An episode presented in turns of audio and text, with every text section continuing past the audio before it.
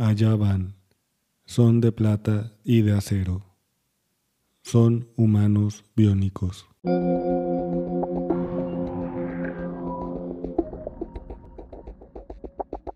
Hola, los saluda su amigo y filósofo Manuel, el filósofo imberbe. Cuando era niño me gustaba mucho ver caricaturas. Una de mis favoritas, además de los Thundercats, eran los halcones galácticos, que eran humanos modificados tecnológicamente para ser capaces de vivir en el espacio exterior y a su vez combatir a los criminales del sistema planetario. Y al parecer, la ciencia nos acerca un poco más a esa realidad. Incluso afirman que la inmortalidad humana está a la vuelta de la esquina. Tomen su taza de café y acompáñenme a discutir sobre el primer episodio de esta serie animada de los ochentas. Ajusten sus audífonos y comencemos.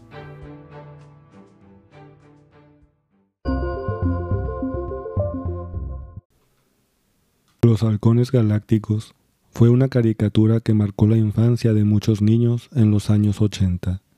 El primer episodio comienza en la Tierra, donde científicos nativos y alienígenas están preparando los últimos detalles y ajustes de un grupo de humanos voluntarios para ser modificados en cyborgs, es decir, son en parte máquina y en parte orgánicos. Es la única posibilidad para poder enviar seres humanos al espacio. El espacio es sumamente inhóspito.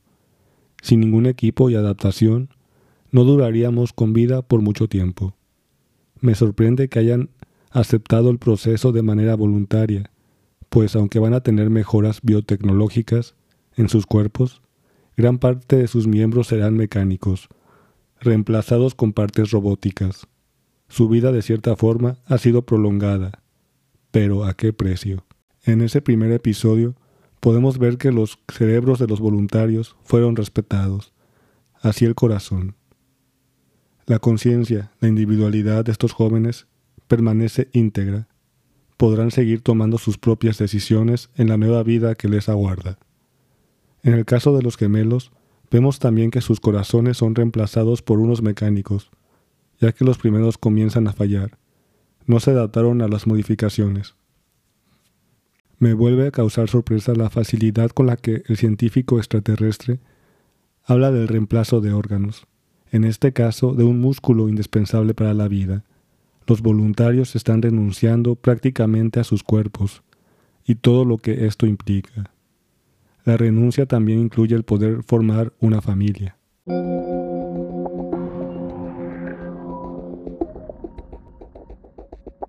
También veo en el episodio que los rostros y partes del brazo permanecen inalterables. Creo que lo hicieron para que viéramos que aún les queda un rastro de humanidad.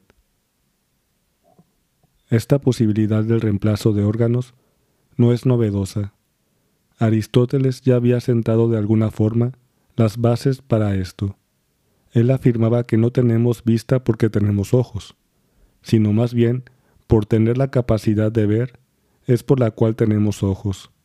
De suerte que gracias a esa capacidad, esa potencialidad, existen los trasplantes de córnea, de algunos órganos, de donadores orgánicos. Pero teóricamente nada impide que en un futuro puedan fabricarse órganos artificiales. Esta capacidad de ver, de sentir, etc., está sustentada por el alma. Es el principio vital que hace posible todas nuestras operaciones corporales. Quiero agradecer a mi profesor, el doctor Rodrigo Guerra, por esta explicación en mis años estudiantiles. También los invito a escuchar los episodios dedicados al alma de este podcast, que pueden escuchar en las principales plataformas. A propósito de la fabricación de órganos, hay un ejemplo muy interesante en la película protagonizada por Robin Williams, El hombre bicentenario. La filosofía detrás de todo esto se llama transhumanismo, y consiste precisamente en la idea de poder modificar y alterar tecnológicamente al ser humano para mejorar su condición de vida. Algunos incluso afirman que con el avance de la ciencia, el hombre podrá alcanzar la inmortalidad. Un ejemplo muy claro de este pensamiento pueden contemplarlo en la película Ghost in the Shell, protagonizada por Scarlett Johansson. También sostienen que la conciencia puede transmitirse y almacenarse en la red. Es decir, podremos cambiar de cuerpos a voluntad. Podemos notar que el transhumanismo supone que el ser humano es solamente un ente material, a diferencia de Aristóteles, que lo considera un compuesto de cuerpo y alma, materia y forma. El alma para él es la que hace posible los trasplantes y posibles modificaciones.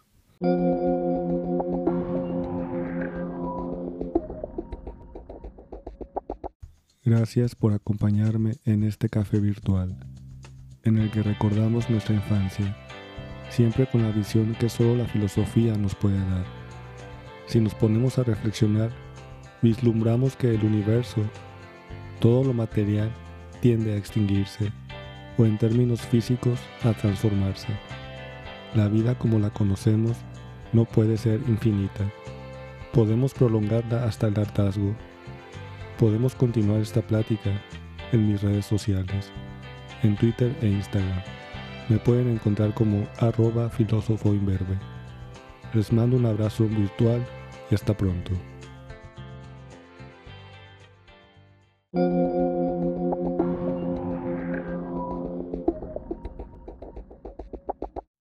Ahora bien, lo que se toca necesariamente se corrompe, y lo que no se corrompe no puede ser tocado. Gregorio Magno